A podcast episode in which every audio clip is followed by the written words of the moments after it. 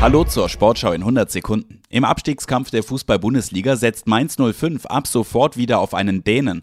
Der Tabellenvorletzte hat einen Tag nach der Entlassung von Jan Sievert den 49 Jahre alten Bo Henriksen als neuen Trainer vorgestellt.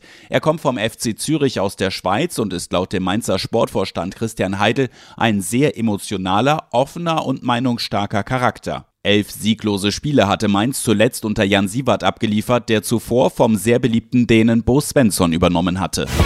In der Champions League startet heute Abend die erste Runde im Achtelfinale. RB Leipzig empfängt um 21 Uhr Real Madrid im eigenen Stadion. Der spanische Tabellenführer ist ohne Nationalspieler Antonio Rüdiger angereist. Dafür ist der aktuell formstarke Toni Kroos dabei und der sprach vor dem Spiel auch über ein mögliches Comeback für die deutsche Nationalmannschaft. Er denke darüber nach, habe aber noch keine Entscheidung getroffen. Das Duell Leipzig gegen Real hört ihr heute Abend live auf sportschau.de und in der App. Außerdem spielt der FC Kopenhagen gegen Titelverteidiger Bundesliga Manchester City.